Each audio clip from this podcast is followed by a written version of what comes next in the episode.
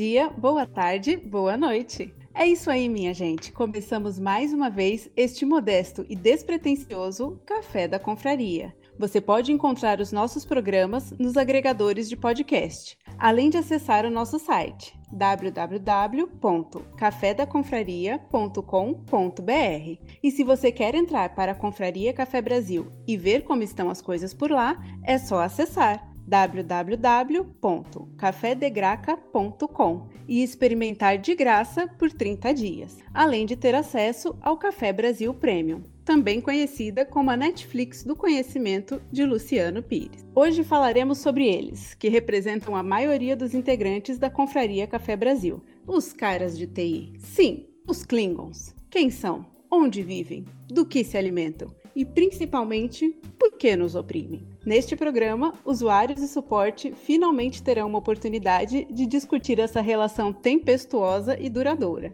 Mas, antes de começarmos, será que o representante dos Klingons gostaria de dizer algo em vossa defesa? Senhor Mal, a palavra é toda sua. É, então, em minha defesa, eu vou citar um ditado muito antigo e informar. Atenção: o usuário só tem dois direitos. Direito número um, nenhum. Direito número dois, nunca abusar do direito número um. E com isso a gente segue o baile.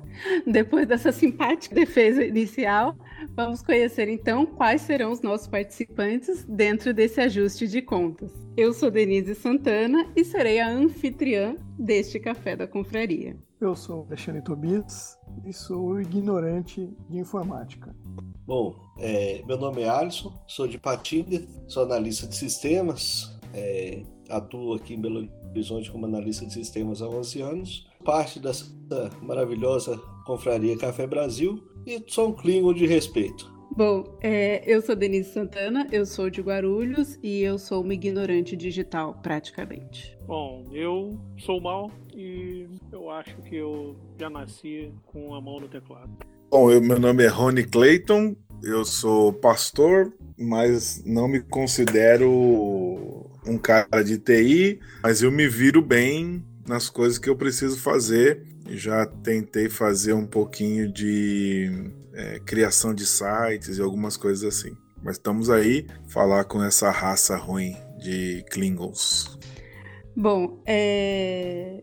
apesar de hoje em dia, né, a informática está no nosso dia a dia. Qualquer bebê hoje em dia aprende a mexer no smartphone antes mesmo de, de começar a falar. Mas a primeira calculadora automática, que é considerada o início da informática, foi em 1931. Eu, pessoalmente, mexi pela primeira vez num computador aos sete anos de idade sei fazer o básico, né? Tenho os meus problemas no dia a dia com TI, mas aí queria ver de cada um assim. Tobias, primeiro, qual que é a sua experiência no dia a dia com a informática? Como foi o seu começo? Hoje em dia, como que é? Então, pessoal, é, meu pai colocou um computador em casa também. Isso foi em 87, 86, não lembro, acho que 87, 88. E era um, era um da Apple grande e, e usava aqueles disquetes da Verbatim enormes, super finos e compridos. lembro que a gente picotava o canto dele ainda para poder usar os dois lados, era um negócio totalmente estranho.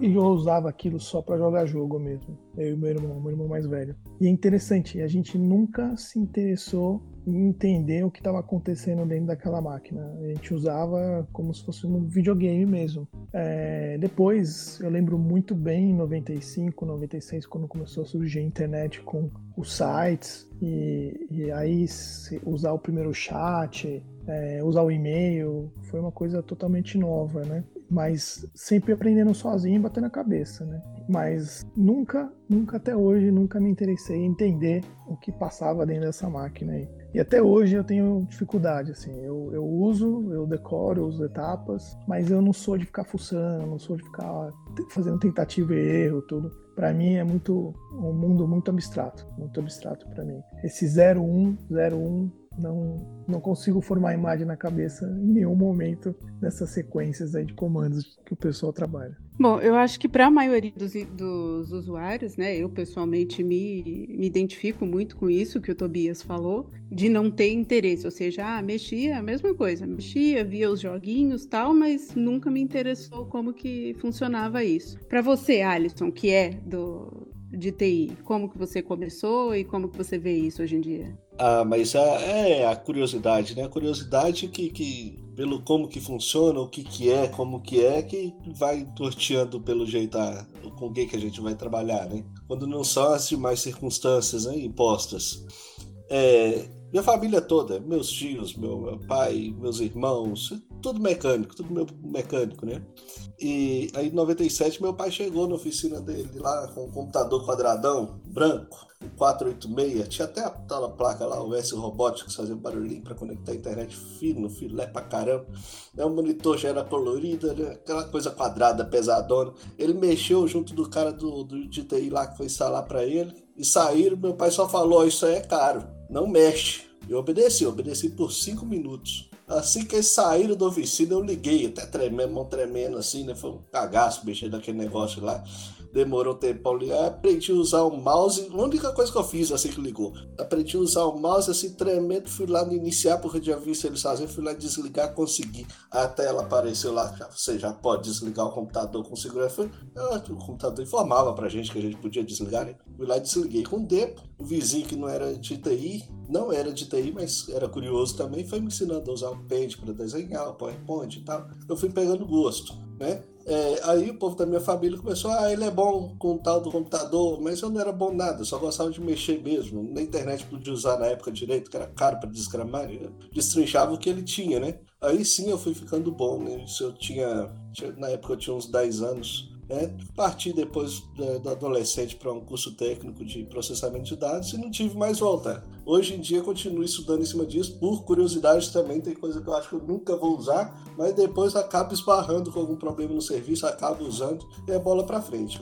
O meu mundo é esse aí hoje em dia. Então, Alisson, pelo visto, acho que você deve ser mais novo do que todo mundo aqui, porque eu, quando eu comecei, não tinha mouse ainda, a tela era toda, acho que preta e verde, e você tinha que digitar os comandos, né? C, dois pontos, dir. Eu lembro que tinha que digitar dir para aparecer tudo que tinha no computador. Acho que o mal começou antes ainda de mim. Para você, mal, como que foi? Então, vamos lá. Né? Eu, o primeiro computador que eu usei foi um Apple também, né? Processador 6502 na época. É, eu me apaixonei por informática depois de ter visto aquele filme War Games, Jogos de Guerra, Hello Professor Falcon. E meus primos, né? Eles tinham, eram mais abastados, né? Minha família. É, eles ganharam um TK-85. Putz, eu adorava ir para casa deles e ficar lá brincando, né? E depois eu fui galgando cursos é, com a Apple, né? É, fiz Basic, fiz COBOL, programação em COBOL. Aí você pensa um moleque de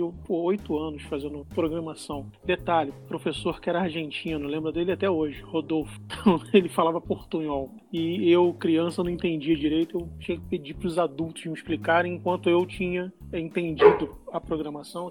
Quietinho, Joe. De novo, né? Joe fazendo interferência. É, tinha entendido a programação e depois explicava para os adultos o, o que estava acontecendo. E, cara, isso era muito. É, acho que 84, por aí. Eu comecei aí, é, é o que você falou. Depois veio a tela fósforo laranja, né? Que era melhor que a verde, e descansava mais a vista. Mas 84 você tinha quantos anos, Mal? 84 você tinha quantos anos? 8 para 9. Bem precoce depois... mesmo, igual a sua filha. Sim, né? Tipo assim, naquela época. Cortar aqui. Naquela. Quietinho, Joe. Naquela época a gente fazia alguns cursos, né? Eu fiz curso de estilografia, fiz curso de fotografia, fiz curso de culinária, de informática.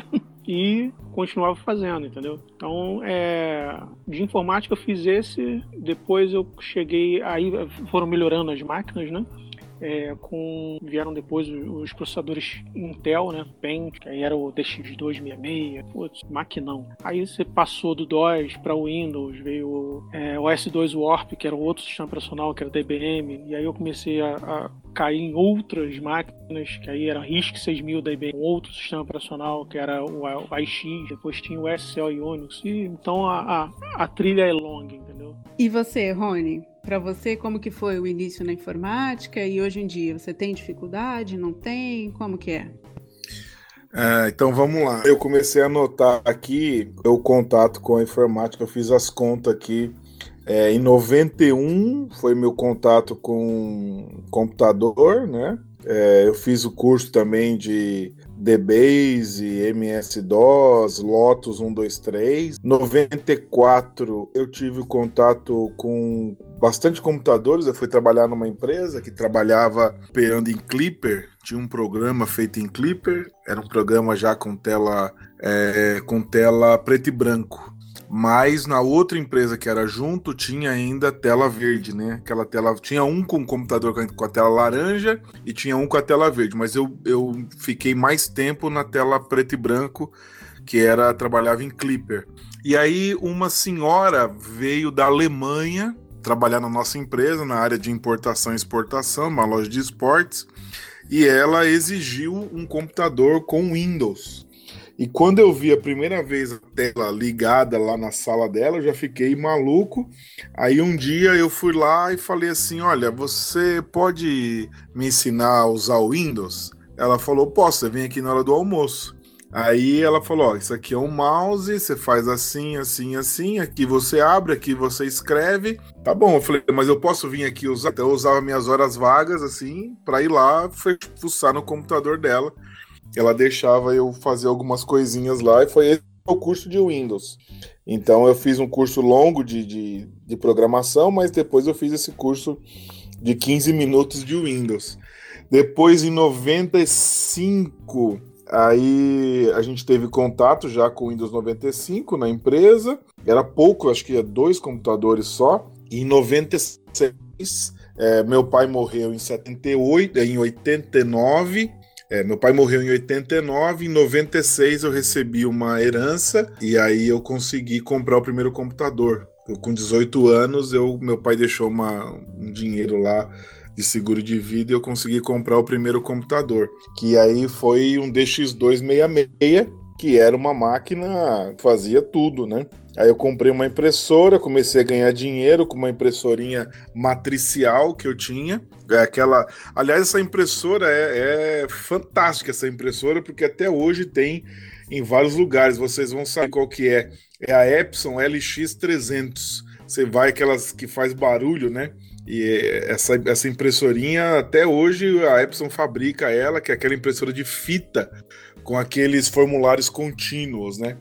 Aí eu ganhava dinheirinho com essa, com essa impressora, ganhei até uma vez uma viagem para Bahia com essa impressora, que eu fiz um, uns, uns panfletos para uma escola. Depois eu fiquei desempregado, aí eu consegui para dar aula de informática numa escola de informática. Eu dei aula de DOS, era, eu tinha que dar aula de DOS e WordStar também. Eu tinha que dar aula de WordStar, que é o, é o, é o precursor aí do, do, do Word, né? Que a gente tem hoje. E aí depois eu fui. É, veio aí a internet e tal, e eu comecei a, a ver os blogs. Aí eu criei um blog, aí depois eu fui, eu, eu fui vendo que é, o, a programação que era feita em HTML dava para você copiar os códigos. Aí eu fui aprendendo a ler os códigos ali, mas era o código pronto, né? Não era 0101, né? Aí eu aprendi a ler aqueles códigos, aí eu conseguia mudar a configuraçãozinha do meu blog, e aí eu fui fazendo isso, e hoje eu, aquilo que eu preciso eu faço, mas agora, por exemplo, para editar o, o, podcast eu fiz num, eu faço num programinha que chama Audacity, e também eu aprendi sozinho, uma pessoa me ensinou 15 minutos e eu, já há uns 10 anos que eu venho usando esse programinha. E para publicar o podcast, para fazer o, o blog, para publicar o podcast, eu precisei do Paulo. Paulo configurou para mim, ele me dá as dicas e eu vou lá e faço sozinho. Então eu não me considero um ignorante na informática, não. Bom, na verdade, depois disso tudo, eu considero que o Rony passou para o outro time, virou um cara de TI, porque 50% das coisas que você falou eu não tenho ideia do que sejam. Mas ele é, ele é, mas ele não aceita que é, entendeu? Não aceita que é. O Rony é um Klingon, o Rony é um Klingon. Não sou, não. Bom, me tira fora dessa, me tira fora dessa. Deus. Tá, então é no mínimo um híbrido, tá? Porque o usuário não, você não conseguirá mais ser incluído na nossa cota de minoria oprimida de usuário. Infelizmente, depois de tudo isso que você falou, no mínimo vai ser um híbrido. É, eu ainda não falei da edição de foto, edição de vídeo, edição de áudio e vídeo juntos, é, PowerPoints e etc. Mas só de ter falado da edição do HTML, meu filho, você já se entregou, já não tem mais volta, não. Bem-vindo ao lado negro da força, Rony. Tamo junto, cara. Bem feito. Tamo junto.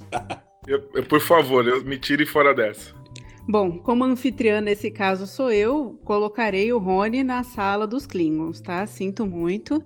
É, então, assim, vai ficar Tobias, coitado, sozinho. Eu vou ter que passar também pro, pro lado dos usuários. E aí, será que o destino dos assim, na informática é igual na política? Aqueles que não têm interesse serão governados por aqueles que têm? Tobias, o que, que você tem aí de experiência? Algum caso que você tenha de dificuldade com o pessoal de TI? Cara, a minha maior dificuldade é deles me passarem o que, que eles estão fazendo. Porque muitas vezes a gente vê no trabalho assim que parece que o cara não sabe. Parece que é tudo uma tentativa e erro, assim os exemplos assim são vários. O trabalho o maior exemplo, acho que eu tive um recente que eu lembrei agora. Eu estava no hospital, fizeram uma atualização no sistema porque mudou o programa de visualização de imagens de tomografia e raio-x. Aí eu fui entrar no meu login, eu não conseguia abrir as imagens. Aí perguntei para meus colegas, tá funcionando, tá funcionando, para mim também. Aí liguei lá na TI. Falei, olha, teve, não tô conseguindo abrir as imagens. Ah, é que atualizou o programa. Falei, ok. Aí já começa. Você já abriu o browser de novo? Falei, já. Então desliga o computador e liga de novo. Aí você faz isso. Tá funcionando? Falei, não. Então, espera aí. Aí o cara entra na minha máquina, mexe num monte de coisa lá de configuração. Testa agora. Tá funcionando? Não. O resumo da história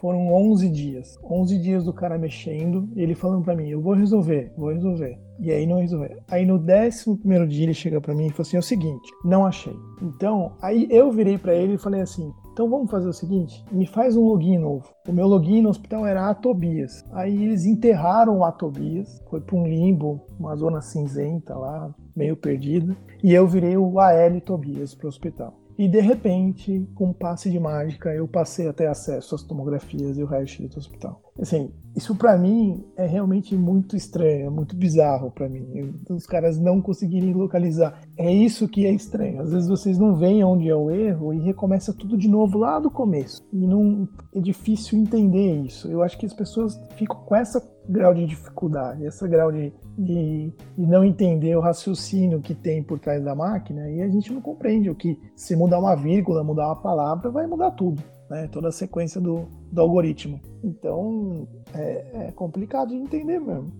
É, será que tem assim uma assim vocês que são todos os outros de TI é, porque eu acho que então a maior dificuldade do usuário acaba sendo nós temos o objetivo final, que é, enfim, prestar serviço para o cliente. Em cada local, esse serviço final vai ser uma coisa. Então, a gente olha para esse resultado. E vocês muitas vezes têm dificuldade, assim, nos mostram vários meios, mas no resultado não consegue chegar. Por que vocês acham que vem toda essa, essa dificuldade, essa distância entre as nossas visões? Alisson, o que, que você acha? Bom, aí tem alguns fatores, né? Por exemplo, pode ser uma pessoa despreparada, tendo que atender ele, ou então tem várias pessoas, né? Alocam para um certo projeto e destacam um carinha que vai mexer com tudo. Ninguém sabe tudo, de jeito nenhum. Aí colocam lá cinco para desenvolver, um para dar suporte, escolhe um cara que nem de perfil de usuário o cara entende. Isso é um, isso é um belo de fator para poder. É uma receita para dar merda, né? Vamos dizer assim. É, do mesmo jeito que tem várias especialidades médicas, você tem várias especialidades, conhecimentos dentro do, do, do da área de informática. Você pegar para poder, eu, desenvolvedor, uns 15 anos desenvolvedor mesmo, profissionalmente, é, me colocar para fazer manutenção numa máquina, tá ferrado.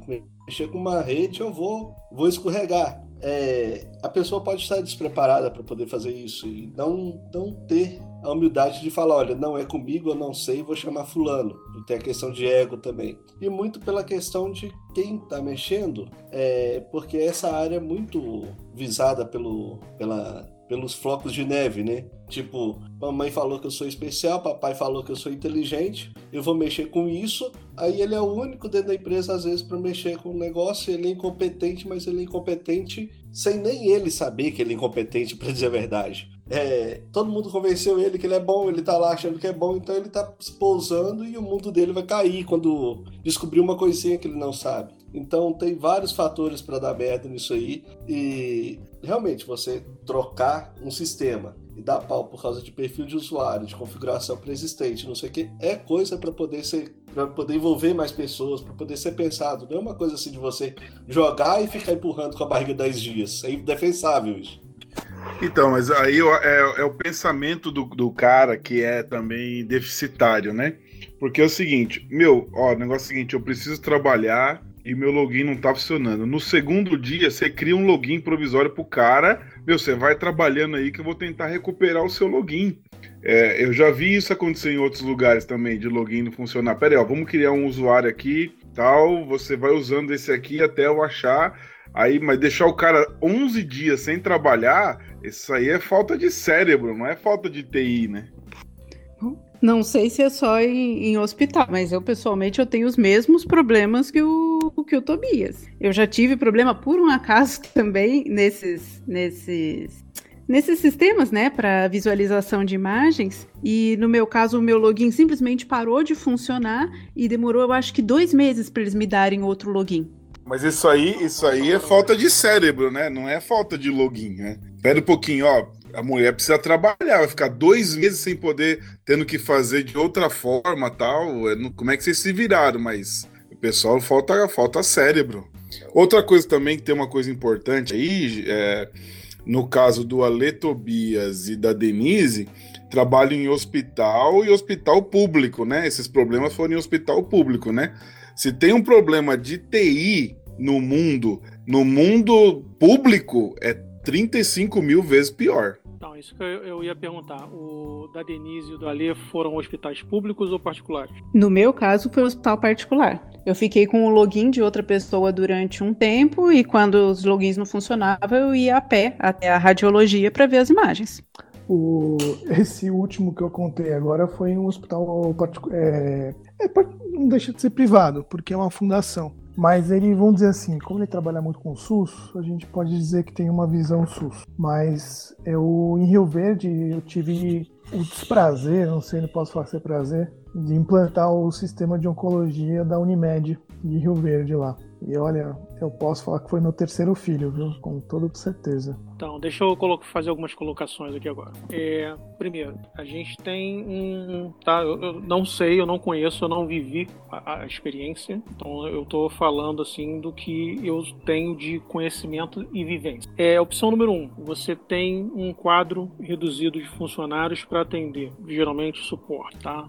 2 ou, ou 1.2, vamos colocar assim. É, esse funcionário da área de suporte, ele não é funcionário, tem conhecimento para fazer é, um atendimento especializado. Então, geralmente, isso é uma cultura antiga, tá? Por trabalho com informática, cara, desde os 19 anos e já estou com 44. Que você quer um funcionário que faça muito que pague pouco. Tá, isso aí é, é, é, perguntei se era particular ou público por causa disso. A maioria das empresas que são particulares, são privadas, né, é, é não faz parte do sistema público, elas vão querer pagar o. É, o pessoal falava, né? É o garoto do computador. Então ele está ali, ele foi contratado para trocar mouse, mas pode algum problema. Esse problema aí que o Tobias falou, por exemplo, eu. A minha especialização é no mundo Unix. Então eu entendo Microsoft pouco. Mas se for um servidor de arquivo e parou de funcionar, provavelmente o seu usuário pode estar num grupo que não está alocado no compartilhamento onde você não tem acesso a essa pasta. Beleza. E o cara, será que ele tem conhecimento disso? Será que ele checou esse tipo de coisa? Não sei. Né? Aí vem uma outra questão, a 1.3. Você tem que ter uma equipe de TI, e eu cheguei a comentar, acho que isso num podcast lá do, do coronavírus. É, TI ele tem que fazer parte de todas as engrenagens, de todos os processos da empresa. Então, se acontece esse tipo de coisa, é, as empresas onde eu trabalhei, por exemplo, a gente tinha, levava essa coisa muito.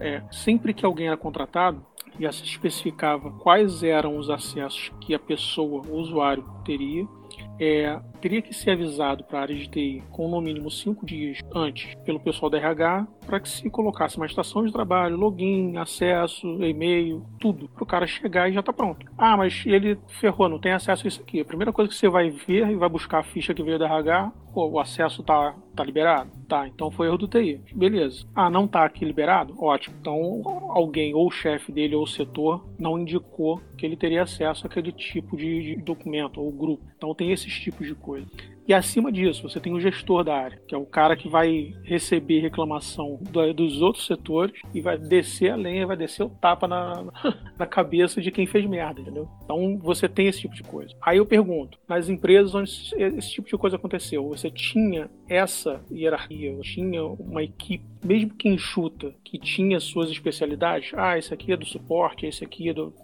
é o, o cara que vai cuidar dos sistemas, esse aqui é do banco de dados, alguma coisa assim? Então, no, onde eu trabalho, o equipe é grande, porque tem a parte do pessoal do projeto, tem essa parte mesmo, pessoal da manutenção, e, e ele já estou descobrindo que tem exatamente isso. Tem o cara que mexe com rede, tem o cara que mexe com cadastro. Mas o, o que uma coisa que você estava falando que eu acho interessante aí é que a gente não sabe é, do lado de cá como isso funciona. Então, que nem você falou, é, eu tenho certeza que qualquer pessoa que é contratada e chegar no RH, eles acham que é só falar assim, ah, põe o perfil do cara aí, ó, só digita duas linhas e já libera o perfil dele. Você falou que precisa de cinco dias de antecedência. Então, essa diferença de tempo, por exemplo, para a gente, como a gente acha que informática é uma coisa simples, no sentido, digita uma sentença que o negócio funciona, a gente não compreende de precisar de cinco dias, né? Mas claro que talvez precise de cinco dias por questão de número de funcionários e organização. Então, acho que aí já é o primeiro motivo de uma falha de comunicação dos dois mundos, do mundo ignorante e do mundo clínico, que a gente acha que é tudo muito mais simples do que eu imagino que seja. Né? Então, acho que seria um fator. Mas eu acho que tem um, uma coisa que eu percebo também, isso eu vi lá em Rio Verde, na Unimed. O pessoal às vezes tem a dificuldade de falar não, não consigo, não, não dá tempo. Eu acho que lá eles me, me atrapalharam muito porque o cara abraçou muitas ideias minhas e de outros setores ao mesmo tempo. E aí, quando eu precisei do prazo, eu precisei de fazer o negócio rodar em três meses, ele não conseguiu. Aí teve que contratar gente de fora, entendeu? Então, isso foi um exemplo que eu vi. Lá o cara vacilou porque ele não é, não mediu o tamanho do serviço antes de falar que podia ou não. É, é, muito comum contratar pessoas coringa, né, numa empresa que a atividade fim não é a informática, é o desenvolvimento, algo assim. Você tem o carinha de TI, como o Mal falou lá, o menino, e ele tem que se virar. E ele tem que fazer e o recurso para ele é pouco, a grana para equipamento também é pouco, então ele enche a rede de, de gambiarra, isso é comum pra caramba também. E fica, e fica todo mundo depois reclamando do cara. Mas se ele não abraçar o mundo, vão demitir, simplesmente vão demitir ele e colocar outro lugar porque ele não é proativo. E é isso que a gente vê acontecendo. O cara toma sambada, não fez, não é proativo tal, sai fora. Então, uma das. Essa seria uma das explicações para o fato de que o tempo dos Klingons anda num, num ritmo diferente do que o tempo do resto dos humanos? Porque uma das maiores queixas é justamente essa, né? Porque os prazos nunca são cumpridos e todo mundo sempre tem aquela expectativa de que ah, vai demorar três dias e três dias viram três meses. Em geral, vocês que já trabalharam em vários locais, como que são organizadas essas prioridades? Como que se define o que, que vem primeiro, o que, que vem depois? Alguém é atendido a tempo? Então, vamos lá. É, você tem, nesse caso em que você colocou, você tem é, caminho A e caminho B. Tá? Você tem é, caminho A, parte de desenvolvimento, caminho B, a parte de suporte. É, no caminho A, desenvolvimento, você tem lá um vendedor que ele vai vender ou uma melhoria no processo de algum setor, alguma empresa para essa empresa, tá? Ele na maioria das vezes não é um programador ou um analista, realmente um vendedor, e ele vai prometer mundos e fundos. Depois você tem um analista que ele vai coletar os processos para que seja desenvolvido e depois esse analista vai conversar com os programadores e você conhece aquela brincadeira de telefone sem fio? é exatamente o que acontece, tá? É, infelizmente essa é a prática até hoje. Poucas empresas onde você fala assim, não, vem cá, vamos ver isso aqui e senta a bunda aí e faz você o que tem que fazer. Então, o cara que vai realmente desenvolver, é, ele tem que parar ali do lado e falar assim: ah, beleza, o processo que eu faço é isso, é isso, é isso, é isso, é isso, e, e isso vai me gerar isso para que eu entregue isso para alguém. Bom, se o cara não faz, ele vai acreditar no cara que ouviu, né? É, assim, o funcionário falou, mas ele esqueceu uma vírgula. Aí o analista pega aquilo e tenta é, esmiuçar e sintetizar o máximo possível e passa isso pro programador, que ele vai fazer, ah, beleza, você quer somar A mais B, vai dar C e depois se divide por D e acabou. E não é assim, infelizmente. Então, aí você volta e tem que revisar, beleza, o que, que faltou aqui? Ah, beleza, o cara esqueceu de falar que quando ele tem que colocar essa informação aqui, existe um, um outro processo de uma data para entrega, não sei o que, ou seja, perdeu-se tempo, você adiciona mais um campo e aí vai tudo de novo. Chega lá na frente, opa, ainda não é isso aqui, tá quase. Aí você volta, todo mundo, o que, que faltou? Ah, beleza, a data tá ok, mas aí a gente teve problema porque faltou a hora junto, tem que marcar. Você altera o campo, faz todo o processo. Então, esse é o caminho A. No caminho B, que seria o caminho do suporte, você tem o seguinte: é, vamos pensar em dinheiro de novo. Uma empresa ela tem que ter lucro, ela tem que remunerar bem os funcionários, mas pô, ela não tem que pagar 5 mil reais para um cara que vai ficar trocando mouse e teclado o dia todo. Tá? Então você tem níveis de porra. Realmente o cara que vai sair vai fazer a troca de mouse, ele é N1 e aí tem um problema mais cabeludo, ele não consegue resolver, ele vai passar isso para N2. Então pensa assim, você tem lá 5 N1, você vai ter 2 N2 e um N3, tá? Dentro de uma empresa para resolver. E o cara do N3 vai ganhar uns 5 mil reais, o cara, sei lá, tô dando valor, não, não sei o valor, tá? Cara N2 vai ganhar ali, sei lá, dois mil reais e o N1 vai ganhar mil e duzentos reais. Então você tem muita gente que vai, vai ser o braçal, mas não tem conhecimento. Tem um outro cara que ele tem um conhecimento mediano, mas ele não é o expert. Então quando o bagulho aperta, é o cara do N3 que vai fazer. Só que aí também começa o jogo, o ego falando. Um cara N3 ele nunca vai se sentir confortável em ter que porra, baixar para pegar um mouse que caiu no chão e tá quebrado. E aí ele passa essa função para N2 que passa para N1 que fica esse joguete até o fim. Gostei da dica do N1, N2 e N3. Só vou conversar com o N3 a partir de agora. Então, aí é que tá o problema. A maioria do, do coisa, quando você tem um sistema de helpdesk, você geralmente abre um ticket através do telefone ou você envia um e-mail pro pessoal da área de TI. E esse vai cair justamente no N1. E aí ele vai falar assim: ah, isso aqui dá para resolver, beleza, tentei, não consegui. Aí ele passa para N2. Aí o N2 vai tentar, aí não conseguiu, passa para N3. Só que aí você tem um gestor que cobra também produtividade. Então, no final do dia, fala assim: pô, por que, que esse ticket aqui tá aberto já, pô, já tem 18 horas? Por que, que ninguém resolveu? Por que que não tem nenhuma interação aqui? Ninguém fez porra nenhuma? Tá de sacanagem, né? Porra. Então tem esse tipo de. Se você não tem ninguém para cobrar, aí acontece esse problema que aconteceu de ficar lá por 10 dias pra resolver um problema de acesso a uma pasta para você poder ver as imagens. E aí? Bom, o problema é que em plantão noturno não tem nem N0, né? Não tem nada nem ninguém. Fica o mundo entregue às, pra... às traças e a gente rezando para não ter problema. Olha, discordo, discordo. Eu, cara, todo cara de informática já comeu pizza fria com guaraná sem gás. Isso porque virou a noite e resolveu algum pepino. Uma coisa que eu, que eu percebo também nessa questão da venda do produto é, é, é muito difícil, porque às vezes o cara tem uma visão do negócio dele, do que ele gostaria tal, e nem sempre o Mal pode, pode é, falar melhor sobre isso, o Alisson também. Não quer dizer que o cara é de informática e ele é criativo. Também tem essa. Então ele faz o que ele entende. Eu já vi é, o pessoal é, se descabelando por uma coisa que ele, ele não. A pessoa lá ele entendeu o negócio, mas ele, ele não é criativo. Ele faz o que ele entendeu. E aí o cara vai tentando desenhar na cabeça, olha, eu queria assim, mas não sei e tal. E aí o, o Klingon olha pro cara e fala: Ah, então, mas não dá para fazer isso. Por quê? Porque ele não tem. Muitos não têm a criatividade também. Ele, ele entende o 01, 01 e tal, mas ele não tem criatividade. Então, ele só faz o que ele, o que ele imagina que é. Eu trabalhei numa empresa que vocês todos conhecem, eu trabalhei na Ultragás na área de cobrança da Ultragás. E quando eu trabalhava lá, eu não me lembro agora, 2000, eu não era casado, era casado. Não, não era casado. Então, 2000 e não, 99, 98, 99.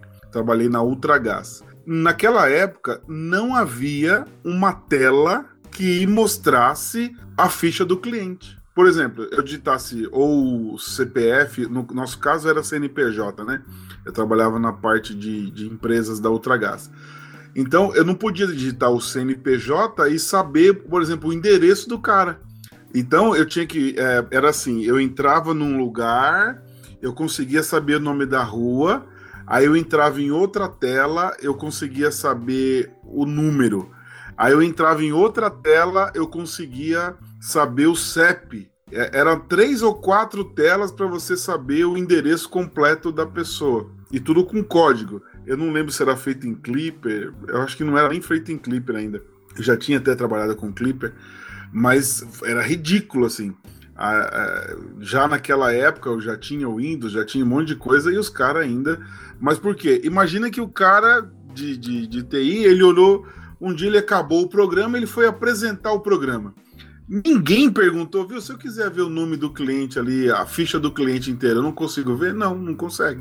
Mas porque o cara que fez também, ele não não tem criatividade. Eu acho que isso aí é uma coisa que pega muito no caso da programação e da instalação de sistemas, porque muitos do TI não têm criatividade. Não sei se eu vou se eu peguei pesado nisso. O Rony, o que atrapalhava bastante os projetos mais antigos, igual dessa, dessa época que você está falando, que é o seguinte: a, pessoa, a empresa contratava outra para fazer o sistema e fechava o pacote. Eu te dou tantos mil para poder fazer o sistema com isso, isso, isso isso. O cara desenhava as telinhas, ia para um contrato. Do contrato, ó, se você pedir alguma coisa para mudar depois, vai ser o custo e não sei o que. A empresa não pedia mais nada. E até entregar Passava meses, passava anos. Quem pediu não via nada. Aí, quando recebia, recebia aquilo que estava no contrato, mas nem lembrava que tinha pedido aquilo direito. A necessidade já mudou. Aí, para poder tentar consertar, ajustar essas coisas, foi implementado em várias empresas é, a metodologia ágil, que é o seguinte: tá, eu vou fazer o sistema para você. O que, que você precisa? Isso. Nisso aí, o que, que é mais prioritário? Isso. Aí dentro de a cada duas semanas, ou então a cada três semanas, eu vou fazendo entregas parciais. Ó, oh, o cadastro do cliente é esse. Você vai precisar que mude alguma coisa e tal, não sei o quê. Vou, vou precisar que mude. Tá, se você mudar isso aí, aquilo vai mudar o custo ou aquilo vai mudar o prazo. E vai ajustando o prazo e o custo. Mas a, o cliente é puxado para dentro do, do projeto hoje em dia. Ele participa, ele vai validando as telas, vai validando. A... Porque, sério, é, ter a, a, ficha de um cliente para gente, falar isso hoje é, é, bobeira. Mas dificilmente o gerente de, uma, de um setor conversando do zero com o gerente do desenvolvimento, que é de um para outro, assim, né? Naquela época eles iam chegar num detalhamento desse. Hoje é possível você enxergar essa necessidade porque a pessoa começa a mexer lá, vê o cadastro e fala, pô, vou precisar disso aqui agora, ou desenvolvimento tal. Mas antes, com o projeto todo fechado e com custos exorbitantes, para poder mexer e contrato e prazo com multa e não sei o que, tudo fechadinho, ninguém se atrevia. Resumindo, Klingon é igual pedreiro, né? Entendi. Pode falar, Mal. Klingon é igual pedreiro, foi ótimo. Então, então, é, você foi o que eu falei antes. Você tem a, a necessidade que vem de quem faz a coisa, né? É, vamos lá. Para vocês, qual é a necessidade básica atendida pela informática? Para que serve um computador? Me, me, me, responde e depois eu vou colocar o ponto aqui. Assim, é claro que depende de função para função. No meu caso, serve, bom, primeiro para atrapalhar, né? Porque a gente atende muito mais rápido quando é na mão. E depois, quando são atendimentos repetitivos, por exemplo, ambulatório, serve para automatizar processos. Aí ajuda. Para mim, informática só serve para uma coisa. Só serve para uma coisa: facilitar a minha vida. Se complicou minha vida, eu já paro de usar. Tem que facilitar. Se não facilitou, para mim não serve. Eu já. Ah, usa aquele negócio lá. Vai facilitar ou vai complicar? Não. Ah, então não. É só, só, eu só uso programas novos ou coisa nova se vai facilitar. Ah, vamos instalar o Mumble aqui, vamos. Vai facilitar? Vai. Se não, não quero. Se criar um negócio que é para não, que é para complicar, eu não quero. Eu só, eu só uso hoje em dia coisa que facilita a minha vida. É bem o que o Rony falou. É, o resumo é o que ele falou. É para facilitar a vida. Chegou, passou de três cliques, eu já começo a ficar emburrado porque eu penso assim, não, isso aqui não pode ser assim. Tem que ter um jeito mais fácil para poder chegar no, nesse preenchimento de, da ficha alguma coisa. E por último, uma outra vantagem é eu não precisava ver minha letra horrorosa, né? Tendo prontuário eletrônico é tudo muito mais fácil. Só digitar mais rapidinho. Então, todo mundo respondeu basicamente a mesma coisa, que é computador serve para agilizar o processo. Aí vem a outra camada, software.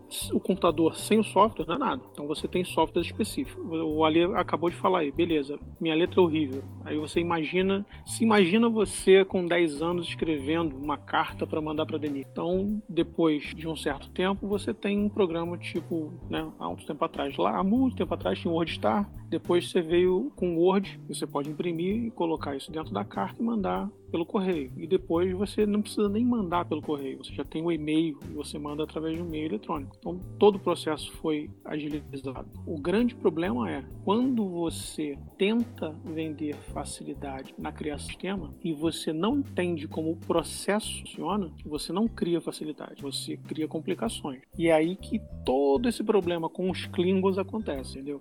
A parte, em parte, é culpa nossa? Sim, mas também em parte é culpa da outra pessoa pessoa que não tem. Pô, vamos, vamos ser sinceros, né? É, eu não sei quantos aqui são da, da, da parte privada, mas é, anos 2000 lá com ISO 9001, ISO não sei o que, você tinha lá o gerente de processo e tinha que escrever, pô, quantos, né? Não sei se vocês já passaram por isso, mas o cara ficava do teu lado, ah, você, o que, que você faz? Beleza, você tem que pegar essa pasta e colocar ele no armário, coloca no arquivo, coloca em, no que? Ordem de data, alfabético, não sei o que. Você tinha que escrever todo o processo. São hoje, são poucas as empresas que ainda mantêm. E sem isso, sem o processo de escrito e esmiuçado, o que chega para o cara que vai desenvolver é só a vontade do cara que está fazendo. Então, às vezes ele, ah, beleza, ele tem lá uma tela de cadastro, como o Rony falou, e de repente ele esquece alguma coisa, esqueceu um campo. Então você já tem toda uma complicação. E aí, de novo, começa a gerar atrito e, e é o telefone sem entre os Klingons e os usuários. Quando começa a acontecer toda a merda. É, é onde o cara que vai desenvolver faz tudo, tudo, tudo para tentar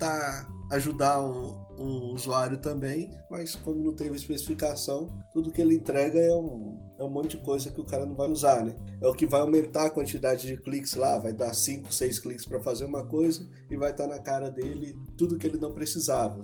Falta esse trabalho investigativo, falta essa definição. E o cara tem uma decepção depois. Né? Ele, na cabeça dele, ele pediu várias coisas que são óbvias, mas a gente tem que saber que nada é óbvio. Você tem que falar tudo que você quer. Na verdade, os meus, pro, os meus problemas maiores não foram com software, foram com hardware. Na hora de você precisar de uma manutenção de equipamento. Esse é o que eu sofro mais.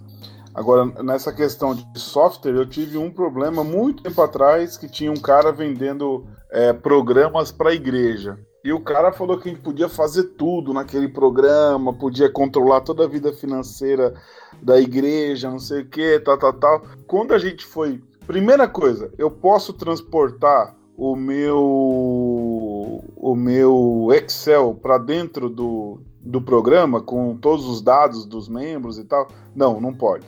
Eu posso fazer tal coisa? Não, não pode. Posso fazer tal coisa? Não, não pode. Posso fazer tal coisa? Não, não pode. Aí, depois da vigésima negativa que não podia, a gente desistiu. Pagamos o programa e desistimos, porque o suporte era ridículo, era a mulher do cara que dava o suporte e desistimos de, de fazer o suporte. Mas eu tô entendendo o que você tá falando, mal, nessa questão da, da construção da coisa, né? Porque mas também uma coisa que a Denise está tentando a gente é, chegar, Denise, talvez seja esse negócio da questão do tempo, né? Porque o cara fala, é, no meu caso, né? É, eu uso praticamente uma impressora por ano, assim. Porque eu uso bastante, então quebra muito. E eu, eu, eu, agora nem mando arrumar mais, já compro outra logo. É, mando arrumar poucas vezes. Mas o cara fala: ah, amanhã você vem. Aí você vai, amanhã não tá pronto. É igual o cara do, do Alexandre Tobias: ó, vou arrumar para você. Você liga amanhã, amanhã amanhã. É isso que irrita. Você fala assim, meu, ó, vai ser uns 10 dias para resolver. Aí você vai no décimo primeiro, você fala, conseguiu, ó, não deu para resolver. Porque o cara não, o cara não, ele não, ele não, não é honesto com o tempo. Eu não conheci nenhum até agora, nenhum, nem de software, que foi poucos, mas de hardware, nenhum que prometeu no dia e cumpriu o dia certo.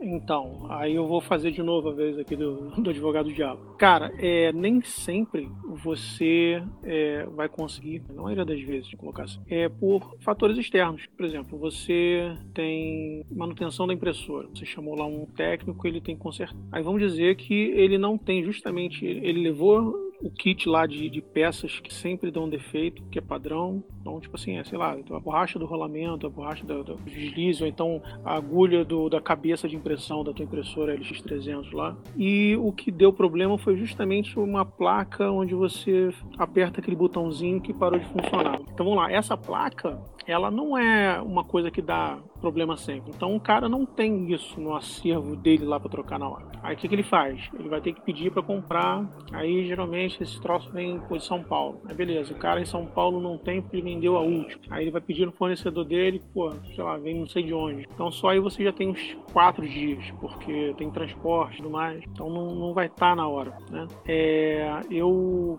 quando gerenciava empresa e tinha que fazer essas manutenções monitores, na época eram monitores de tubo, eu sempre chamava, tinha um cara de confiança, eu chamava para ele consertar lá na empresa e ele, o que, que ele fazia? Colocava lá em sequência, como era padronizado, então as máquinas eram sempre iguais, é, monitores também, ele fazia tipo Frankenstein, né? Então ele, ah, esse aqui dá para consertar, é só isso aqui, isso aqui é uma válvulazinha, dá para trocar aqui, não sei o que, esse aqui tem outro problema, beleza, esse aqui eu posso pegar daquele outro monitor que tá parado e eu junto a peça aqui e fica tudo tranquilo, porque pô, se eu esperar para comprar, vai demorar uns dias para chegar. Então eu posso pedir para consertar aquele outro. Falei, beleza. E assim ia. Então funcionava para mim. Agora quando você não tem equipamento de reserva para coisa, aí já complica mais. Mas a, a, a demora se dá eu acho que mais por falta de, de material. É, só voltando ao que o, o Rui falou, é, quando, em 2010 eu tinha clínica em São Paulo, a gente foi comprar um software para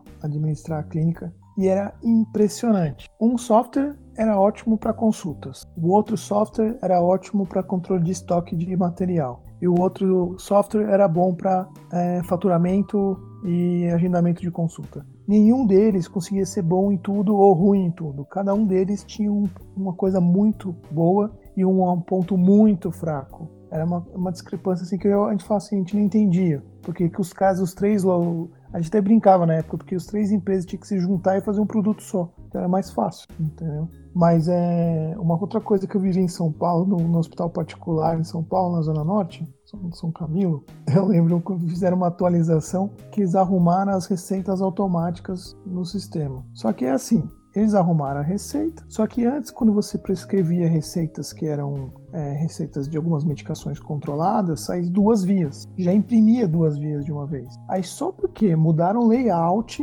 botaram um logo diferente lá, pronto, parou de imprimir duas vias. A gente tinha que apertar o botão duas vezes para poder imprimir. E aí teve que falar com os caras aí, é a mesma coisa, demorou acho que uns dois meses para alguém conseguir arrumar esse problema de automatizar uma impressão em duas vias em vez de uma. Então, para a gente é muito, muito difícil compreender, porque você vai mudar um layout e você perde uma função que antes já tinha. Isso é muito estranho. Então, é, então quando você vai ver, tanto no suporte quanto na programação, a maior dificuldade é a comunicação. Né? Se você vai no suporte, você não consegue, é, o suporte não consegue te comunicar de forma fidedigna qual que é a dificuldade, quais que são os processos. E quando você chega na programação, o usuário não consegue comunicar também de uma forma clara qual que é, quais que são as suas necessidades. Então, será que tem como melhorar essa, essa comunicação? Será que o nosso idioma é diferente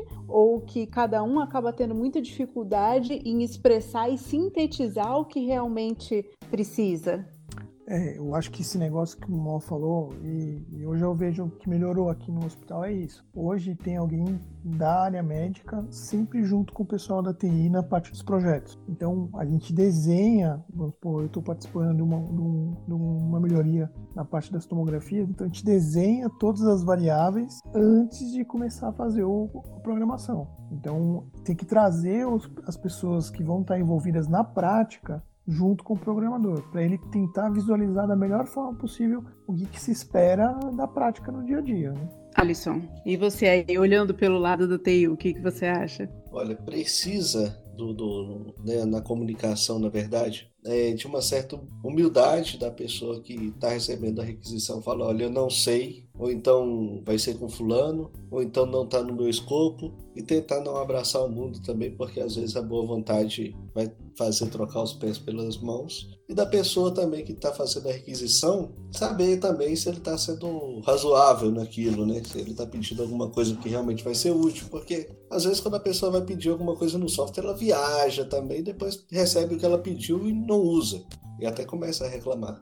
Então, é a questão de humildade de um, de um lado e do outro, de saber que não sabe de tudo. Bom, a pessoa que está recebendo a requisição, saber falar que ela não sabe de tudo e colher as informações que ela precisa. Ela vai fazer um sistema para contabilidade, vai ter que sentar com o contador, vai ter que ficar lá meses, vai ter que fazer tudo de acordo com o que o cara pediu, né? viajar naquilo que ele acha que é o certo de fazer. Então acho que vai pelo caminho da, da, de reconhecer que não sabe e aprendendo e fazendo mesmo. Acho que assim consegue fazer tudo dar certo. É, eu devo admitir que acho que eu nunca encontrei ninguém de, de TI, mas acho que mesmo em outras áreas, né, é difícil. Alguém que admita que não sabe ou que precisa aprender um pouco mais sobre alguma coisa. E você, Mal, como você acha que dá para melhorar essa comunicação? Então, sobre a comunicação, aí você tem um outro problema enorme. É, hoje você tem várias pessoas da geração Floco de Neve na área de TI, tá?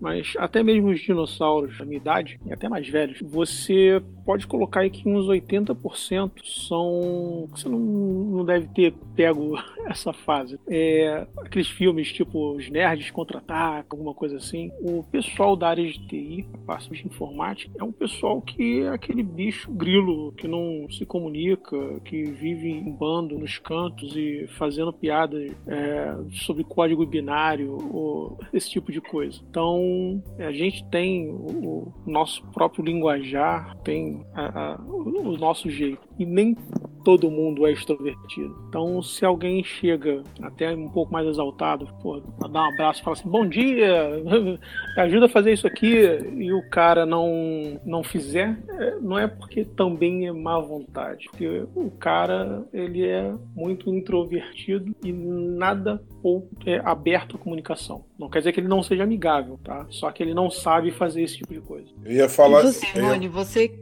Pode, pode falar. Você, Rony, você que é bilíngue, que você possui noções de Klingon e também é usuário, isso facilita para você conseguir as coisas dentro do, junto com os caras de TI? Então, é, isso que o Mal falou, eu ia, quando começou a falar negócio de, de comunicação, eu ia falar justamente isso. É, você conhece assim pouquíssimos caras de TI que assistia o Steve Jobs e queria imitar ele, entendeu? Na hora da, da comunicação, que o Steve Jobs ali fazia o negócio pá, pá, pum, pá, pum. Mas também dizem que o Steve Jobs na intimidade também era difícil, né? Mas a apresentação, as apresentações dele era fantástica, né? Ele fazia tudo funcionar.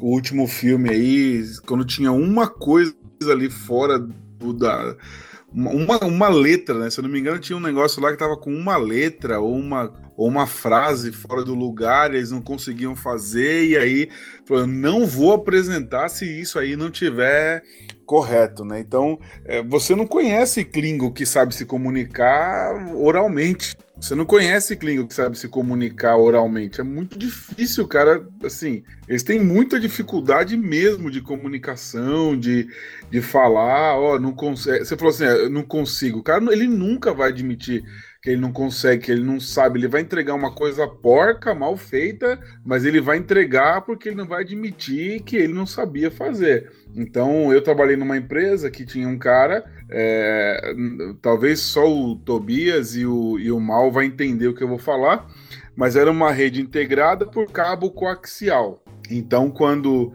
falhava um, falhava todos, né? Então, aqueles cabos passando por dentro, não era, não tinha, os prédios antigos não foram preparados para isso, né?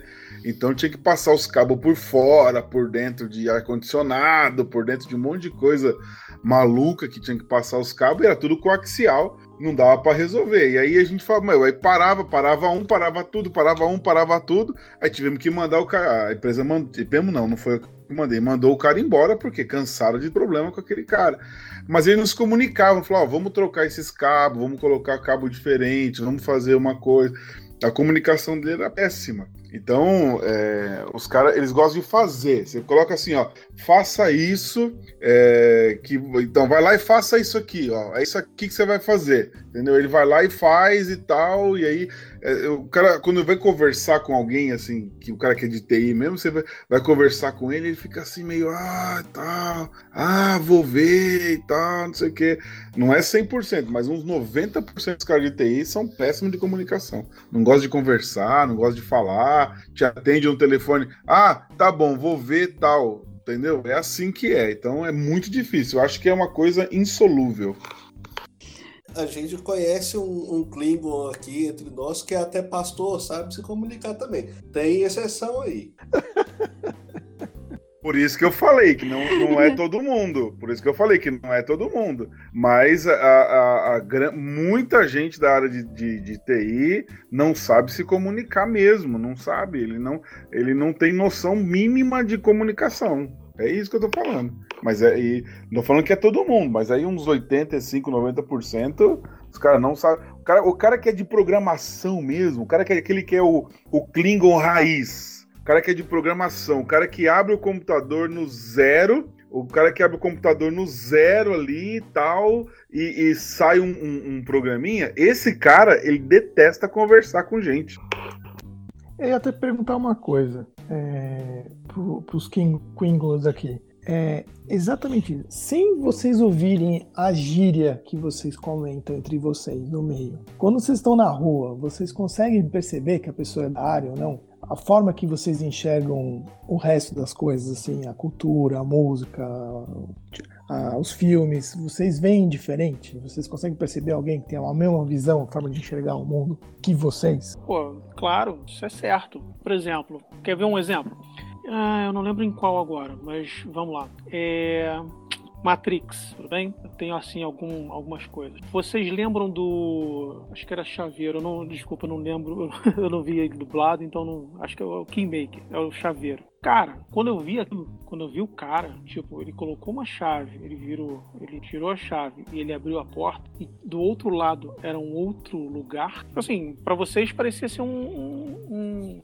Vocês que eu digo usuário, né? Era uma coisa assim, nossa, que legal, não sei. Porra, quando eu vi aquilo, eu falei assim, puta que pariu, o cara fez um, sei lá, fez um túnel SSH, deu, fez um Denat. Puta que pariu. Não, a expressão era essa, não tinha outra coisa. Quando você vê lá o agente Smith é, pegando e, sei lá, encostando em, em outra coisa ele fazendo uma, uma, cópia dele mesmo, né? Como se fosse um, um, vírus que ele pega e infecta um, um, outro aplicativo, ele se coloca por dentro. Ou então, sei lá, ele, ele foi uma falha do sistema, foi um, sei lá, uma referência de alguma memória que se corrompeu, alguma coisa assim. Pô, tudo aquilo pra gente era espetacular.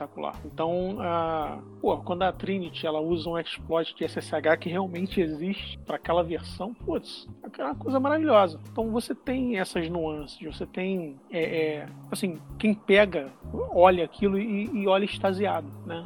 Aí eu pergunto, para vocês, essas cenas, eu tenho quase certeza que todo mundo já assistiu Matrix aqui. O que, que elas representaram para vocês? Para mim, nada demais, era só parte da história. Não, eu só fui entender o conceito de Matrix e do que, que era a realidade no filme muito depois que eu saí do cinema e discuti o filme com 200 pessoas. E tive que entrar no cinema para ver de novo com outros olhos, porque era a primeira vez é o que você falou. Eram só coisas fantasiosas para mim. Eu não, não conseguia ver nexo nenhum das coisas. Né? E aí você tem toda a cultura. Geralmente o cara que é geek, ele, por exemplo, é, meu filho. Meu filho já tá com 20 anos. Pô, desde pequeno, a gente ia para esses eventos de RPG, pô, com cosplayers, é, anime. E até hoje ele gosta disso. A, a própria referência musical também. É, uns partem mais para rock, outros partem mais para eletrônico, mas é, você tem a, a, a galera, né? Você tem o seu meio ali e os seus pares dentro da, da cultura cultura. Então dá, dá para definir bem. Até beleza. Quer ver um, um, Eu ia deixar isso aqui pro, pro final para o pessoal buscar, né? Já como dica, mas já vou colocar agora. Existe um seriado chamado IT Crowd. Cara, ele é um seriado inglês, ele retrata basicamente exatamente isso que vocês, enquanto usuário, é, questionam, só que dentro da ótica dos caras de TI. Então você tem lá um, um maluco que ele é mais é, é, extrovertido, você tem o, o, outro que é completamente introvertido e você tem lá a chefe deles que não entende porra nenhuma de, de, informática, mas ela tá ali e na entrevista o cara tá fazendo, ah, o que, que você sabe? Não, eu sei mexer com mouse, duplo clique, blá blá blá, né? Rodar para cima, rodar para baixo. Não, está contratada. Você vai ser a nova gerente de TI, entendeu? Pô, é, é, é, eles maximizam, a, a, fica uma coisa muito caricata e muito engraçada, né? A ponto de, ah, o monitor é. tá pegando fogo e ele fala assim, nossa, que papel de parede lindo, entendeu?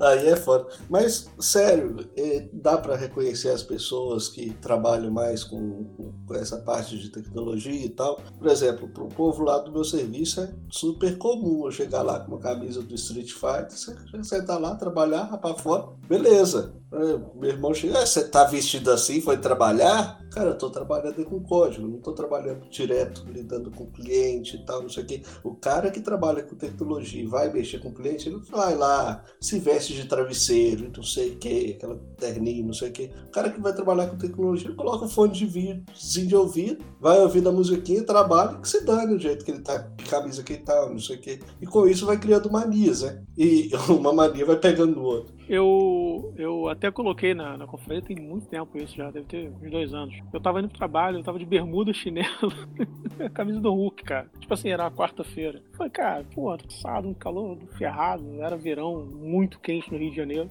Falei assim, ah, vou, largado hoje. E aí, pô, é, é, é, foi o que você falou, você não tem que lidar com o público, né? Ou no máximo através de um telefone. Cara, se o cara não tá te vendo, vale tudo.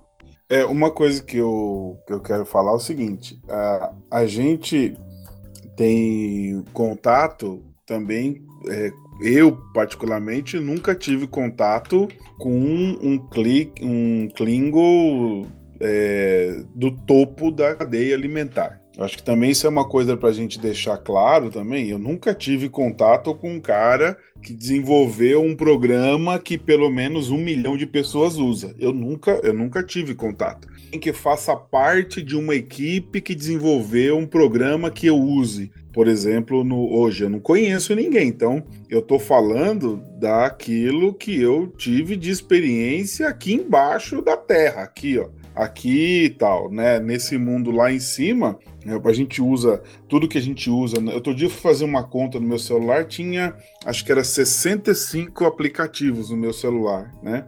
Então a gente usa muita coisa que a gente, a gente não conhece essas pessoas. Então, eu, eu particularmente não conheço. Então, eu não conheço ninguém assim que esteja na cadeia, na, no topo da cadeia alimentar do, do um, um, um, cara que desenvolveu algo assim extraordinário. Eu não conheço. Então, também tem essa. Uma outra coisa que a gente tem que deixar claro aqui é o seguinte: o nosso mundo está mais fácil. Nós estamos usando um aplicativo no celular, cada um é, eu estou no interior de São Paulo, dois na, em São Paulo, outro no interior, outro na. O Alisson tá onde? não me lembro. E o Mal no Rio de Janeiro, com uma base, sabe, sei lá, na China ou não sei aonde que está esse servidor.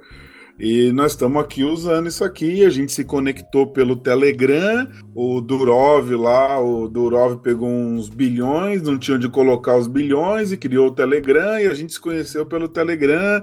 Hoje tem 400 milhões de pessoas lá. Então, é esse, esse tipo de, de cara assim, a gente não conhece. Mas só para você, quando você vê, por exemplo, uma entrevista do Zuckerberg Aí você fala, meu, esse cara não é, não, ele não vive nesse planeta. Aquele, principalmente o corte de cabelo dele é ridículo, né? Um cara, um cara que tem um, bilhões é, de dólares igual ele, não pode cortar o cabelo daquele jeito. Mas o cara não tá nem aí, né? Eles não estão nem.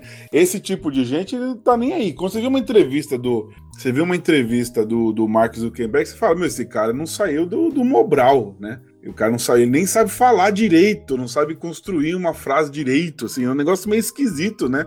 Aqui, lembra daquela entrevista dele lá no, acho que no Congresso lá e tal e tal, e dá volta, o cara todo assustado, aquele negócio, que tava, ele tava meio enrolado ali naquela situação. Mas é um tipo de pessoa que a gente não tem contato, né? Não sei se eu me fiz entender, mas eu, eu sou grato pelos caras visionários, né? Pelos caras visionários. Os caras viram a coisa. Eu tô aqui na frente de um, de um computador, vocês também aí provavelmente. Então, tudo isso é coisa de cara visionário, né? O cara viu a coisa. Isso que o quando a gente assiste os, os, filmes do Steve Jobs, ele fala que o produto dele tinha que ser bonito, né? Ele era muito preocupado com design e essa coisa toda e os outros não são. Até hoje eu estou usando, agora eu estou usando um notebook da Dell que é muito parecido é, com, com o primeiro computador positivo que eu usei. É preto, teclado preto, é tudo preto e não tem beleza nenhuma. Isso aqui acabou. Rony, só uma coisa. Você, você tá reclamando que você tem quantos aplicativos? Cara, eu tava com 180 e eu consegui diminuir para 122 aqui um dia desse, cara. tipo assim, quantos você tem aí? É, o Rony falou sobre essa questão de, da cadeia alimentar do TI e tanto o Alisson quanto você Mal falaram sobre essas questões ah, de a parte cultural, né? Os filmes, os, os animes, a camiseta do Street Fighter. E se você for ver hoje em dia, a TI é muito mais popular, né? É uma coisa que as pessoas procuram. O Alisson mesmo falou sobre a questão ah, dos flocos de neve. Então, será que esse perfil dos caras de TI não vem mudando? Ou vocês acham que o perfil continua mais ou menos o mesmo? Ah, mudou bastante. Agora é tudo mais fresco. Então, é, vamos lá. Você tem a, a, a coisa da mudança do seguinte: você, você mesmo falou lá no início, hoje em dia um, um bebê de oito meses, ele já sabe utilizar a, o touchscreen de um celular ou de um, iPad, ou qualquer outra coisa, né? Com uma facilidade incrível. Ele sabe, tipo assim, é uma coisa que parece natural para ele. Você faz a mesma coisa. Pô, eu pegasse isso, um celular hoje, sem botão nenhum, e desse na mão da minha mãe, né? Se ela ainda fosse viva, ela ia ficar sei lá, horas tentando decifrar como é que ela utiliza isso. Então não é uma coisa natural, né? É, era mais fácil ver aqueles números e falar assim, ah, beleza, é para isso aqui. É, não, não, sei quantas pessoas novas vão, vão ouvir a gente, é só lembrar do teclado T9 que, que a gente utilizava lá atrás. Para digitar você tinha que colocar, ah, eu quero A, B e C. Aí você tinha que apertar um duas vezes, ou dois, não sei tantas vezes, e colocar. Hoje não. É, é, o cara, depois com essa mudança da, da, da cultura, da gente é, fomos precursores. Eu sou considero um dinossauro, o Alisson provavelmente também. É, o cara que já está nessa área há mais de 20 anos, ele, apesar de ter muito conhecimento, ele não tem o arrojo da galera mais nova. Então, se você olhar a maioria dos sistemas e, e aplicativos disruptivos foram criados pela garotada, a garotada mais nova, porque o nosso pensamento, o nosso conceito mundo ainda é aquele analógico lá atrás. E o cara já nasceu no digital, né? Isso é o... Pensa o seguinte, você acha que os filhos, né, os netos, vamos colocar assim, de vocês, quando pegarem uma televisão e olhar assim, porra, isso aqui é uma televisão de tubo, o que, que é isso aqui atrás? Ele vai olhar e Pô, porque o conceito dele é uma TV plana. Aquilo ali. A, a, minha filha um dia desse me perguntou. Ela, eu deixo ela ver o YouTube Kids, que pra mim é mais fácil. Ela falou, pai, quando você era pequeno, você viu o que no YouTube? Eu falei, pô, filha, quando o papai era pequeno não existia isso, não.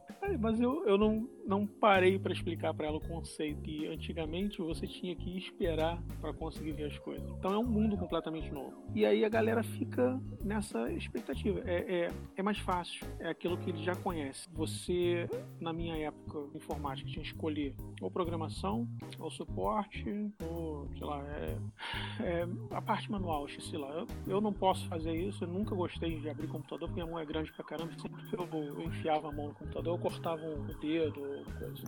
E essa galera mais nova, eles não têm muito isso. Para eles é, é, uma coisa global. Informática, informática é desenvolvimento, é um aplicativo, vou criar isso que vai é, é, melhorar algum serviço e eu vou juntar a, a, a, fome com a vontade de comer, que é exatamente isso que a maioria dos sistemas disruptivos fazem, e vou colocar na, na, na Play Store, vou colocar na, na, Apple e vou ganhar dinheiro. Acabou. É simples assim. Então a mudança hoje é essa. Antigamente éramos os introvertidos, esquisitos e os bastardos. Era aquele pessoal que era deixado de lado. Como hoje toda essa cultura, né? A gente foi desbravador, essa cultura mudou, hoje em dia é hype. Então o cara que lida com isso, ele tá na crista da onda. Ele é o cara que é visível, mesmo sendo esquisito, como o, o Rony falou. Então, é, sei lá, talvez eh, você teve o Durov, que ele criou aquele VK, que é, é como se fosse o Facebook russo. Talvez um outro bar, no, sei lá, na Alemanha, que tenha hoje 17 anos, esteja criando uma nova rede social que vai bater no Facebook, quem sabe, né? Então vai ser o próximo em evidência. E assim segue a vida. Alguém sempre mais novo. Como é que é, tinha alguém que falou assim: você pode ser bom no que você for, mas vai ter sempre um coreano de 10 anos que vai estar fazendo muito melhor que você. E é exatamente assim. É, eu. O que eu tô pensando, que eu penso também sobre essa questão de que o perfil da pessoa tem muito a ver, né? Eu, eu sempre gostei muito da, da informática, mas eu nunca me vi sentado 10, 12, 24, 48 horas sentado sozinho, sem ter contato físico com a pessoa ali, de conversar, de bater papo e tal. É por isso que eu fugi dessa área, né? Eu acho que tem. A gente deve também muitas coisas a quem tem esse perfil, né? Então, essa nova garotada agora. Alguém postou um vídeo lá na Alguém postou um vídeo na confraria de umas feministas tentando falar que é por que, que não tem tanta mulher de TI. Aí uma mulher chegou, levantou lá e falou: Viu, não tem porque vocês não querem passar 12, 14, 20 horas sentado sem comer, sem dormir, sem fazer isso e tal. Vocês não querem pagar o preço, né? Então, essa questão do perfil é muito importante, mas é, para mim não serve, não. É interessante falar isso, Rony, porque se eu tivesse começado hoje, que o povo tá mais desgarradinho, não sei o que, daquela, ah, vão inovar, vão não sei o que, não fala assim que inovar é errado. Mas todo mundo fala assim, dentro de um, de um da tecnologia, inovar, inovar, inovar, inovar, inovar, inovar, vai lá e um faz uma coisa diferente, o outro, o outro vai lá e estoura, mas todo mundo acha que está inovando. Não, velho. O cara tá lá todo desgarradinho, eu não tenho muita paciência para isso mais. Eu já tô no, no, do lado velho mesmo, só pode, porque eu, se tivesse vendo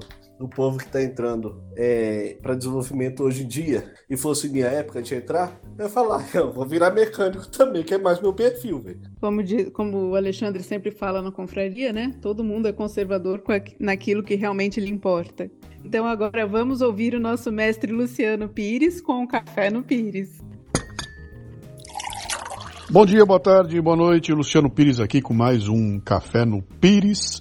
O tema hoje vai pegar, né? Para quem me conhece sabe a, minha história, mas eu vou contar ela um, com um pouquinho mais de, de clareza aqui, né? Eu, eu, eu comecei minha vida profissional num tempo em que não havia ainda computadores, nada disso. Pra vocês terem uma ideia, eu trabalhei numa multinacional e a área onde eu trabalhei, o primeiro computador pessoal que apareceu lá fui eu, que levei da minha casa um XT, botei lá e dali para frente a coisa começou a crescer. Então, era uma época de mainframe, de instalações, tudo era novidade lá e rapidamente a empresa foi é, constituindo uma área de TI, né? E a minha vida por mais de 20 anos foi brigar com os caras de TI, o tempo todo brigando com eles. E eu tinha um, um, um dos, que foi meu chefe inclusive, o Tessaro, que já morreu, coitado. Ele, uma vez a gente estava sentado numa reunião, ele ali tentando que os caras de TI fizessem alguma coisa, lá pelas tantas ele para e vira para os caras e fala o seguinte, cara, eu não quero vocês aqui para fazer eu trabalhar para o computador. Ou o computador trabalha para mim, ou não faz sentido, né? E aquilo era um estresse desesperado, e ali eu senti um abismo gigantesco entre aquele pessoal de TI e nós que éramos, na teoria, os clientes deles lá. Né? Não, não é que seja uma coisa contra, eles estão fazendo o papel deles, são técnicos que estão executando ali, mas há um problema muito complicado de linguajar, há um problema de afastamento. Eles estão muito longe da ponta do mercado, estão distantes demais do usuário. Né? O usuário é um ignorante lá na ponta que não sabe nem apertar botão. E é verdade, a maioria das vezes é. É realmente alguém que não sabe é, utilizar só que isso não justifica uh, uh, a ideia de que eles devem viver numa bolha. Eles deviam estar muito mais preocupados em se aproximar do mercado, em fazer com que os seus processos estejam uh, atendendo a carência imediata do cliente do que a, beleza de resolver um problema, a beleza de botar um processo em pé, a beleza de fazer um, um, um sistema funcionar uh, redondinho. Né? Então, antes dessa coisa da beleza da tecnologia, tem um lance lá de visão de negócios que, cara, há 30 anos eu reclamava e continuo reclamando e continua exatamente a mesma coisa. São colocadas barreiras entre o, o, usuário final e quem está desenvolvendo. Então eu não consigo falar com o desenvolvedor. Entre eu e o desenvolvedor tem um ou dois contatos e no processo de passar a conversa para um contato, toda a, o senso de propriedade desaparece, o senso de urgência desaparece, tudo isso vai morrendo no meio do caminho. E a hora que essa coisa volta para mim, o processo que a minha urgência já deixou de ser urgente, a minha importância deixou de ser importante e passa a valer aquilo que o técnico fez na outra ponta lá. Então, é um problema comportamental, é um problema que não é um problema técnico de tecnologia, mas é um problema de, de, de, de soft skills, né? que eh, não é resolvido há 30 anos e eu não sei se vai ser a curto prazo. Talvez haja aí um espaço muito interessante para se constituir uma função que eu até vi alguns desenhos, eu vi alguém tentando montar, de colocar um sujeito mais generalista, mas que consiga falar as duas línguas entre um e outro, né? Mas eu acho que isso aí é muito longe, é, um, é, é muito complicado, eu não vejo isso com, com rapidez acontecendo, não. Um abraço para vocês todos. Muito bem, maravilha. Então chegamos ao terceiro bloco, hora de vermos as nossas conclusões e começarmos a nos despedir. Qual será que foi a moral da história para cada um de nós? Vamos começar com um dos nossos usuários oprimidos. Tobias, qual que é a conclusão que você chega depois de tudo isso? A minha conclusão é que eu, eu tô no grupo errado. Porque é como o Rony mal falou aí, é uma tendência a esse mundo deles aumentar cada vez mais. A geração nova aí, a, geração Y, né? Que já nasceu usando essas coisas, já tem uma familiaridade, uma tranquilidade em usar esses processos todos. Então me sinto um, um grupo em extinção, vamos dizer assim. Mas, é, é, mas vocês veem que o problema clássico mesmo não foge do ser humano, né? Que é a comunicação. É, mas é, é, aquilo que a gente estava falando, é, é, enxergar como cada lado vê as, as situações. Resumindo, até minha, meu grupo não entrar em extinção, esses problemas irão continuar. Tô junto com você, Tobias. Analógica com orgulho. Agora vamos a um Klingon. Alisson, qual a sua conclusão? Eu posso falar que dentro do que todo mundo falou aí, acaba que todo mundo é usuário, não tem como. O cara que vai entender de software não entende de hardware, o cara que não entende, que entende de hardware não entende de software, e que a gente tem um certo déficit na hora de conversar as nossas necessidades, né? É ter principalmente paciência e quanto aí trabalhar, pode ir trabalhar do jeito que for, só não vale usar crocs. E você, Mal, o que você tem a dizer? Eu tô rindo aqui por causa dos crocs ainda. Pera aí. Bom, vamos lá. É, só sei que nada sei. É, e a gente segue com isso. Não tem certo, não tem errado, é, não tem preto e branco. Entre o preto e branco existem vários tons cinza. Na informática, ou é zero é um, não tem jeito, não tem como ser. O problema é que, além de, de zero e um, você tem o fator humano. E aí que entra a, a coisa cinza no meio que dá problema. Muito bem. Sentia, e você? Sentia, desculpa, eu me sentia Dilma agora falando. E você, Rony, você como nosso representante bilíngue, resume tudo agora pra gente. É, representante bilíngue é boa. Só para lembrar o seguinte, a, a geração que tá vindo agora, né, é a geração chamada de geração touch. É a geração touch que já entrou, né, já chegou só teclando, né? Eu acho o seguinte, eu acho que o, o Klingon, ele tem que entender que ele tem que facilitar a nossa vida. Então, se ele facilitar a nossa vida, eu não vou ter problema nenhum com ele. É isso aí, eu não vou ter problema nenhum. O seu, seu papel no mundo é facilitar a minha vida. E se você estiver facilitando a minha vida, eu vou estar tá indo bem. Aquilo que eu não consigo resolver, eu tenho que recorrer aos, King, aos Klingons. Mas cada vez, graças a Deus, eu recorro cada vez menos. Só recorro mais em questão de, de hardware, né? Porque hardware exige um pouco mais, e mesmo assim eu ainda consigo instalar umas coisas, arrumar umas coisas aqui e ali, né? Mas é, hoje em dia a coisa ficou tão barata que é melhor jogar fora e comprar outro. Mas para resumir, o Klingon é gente boa, mas tem que aprender que ele tá a minha vida. É para isso que ele existe. Muito bem. Então, resumindo, esse será um relacionamento de longo prazo, né? Então, depois de discutir a relação, o que a gente mais quer é ser feliz. Vamos ver então as nossas recomendações de livros, filmes e até aplicativos, né? Já que nós estamos hoje num tema de informática, se tivermos aplicativos é uma boa. Tobias, alguma dica?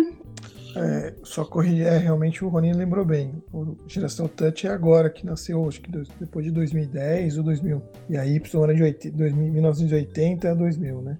O li, a minha recomendação é, eu vou pegar a minha área. É, é o jogador número 1. Um. É, o li tem filme também, mas o livro é muito melhor. E fala todo o desenvolvimento da evolução dos jogos de videogame. Então, falar desde quem conheceu os primeiros computadores, os primeiros videogames e até as coisas mais novas. É um, um, um livro bem, bem legal.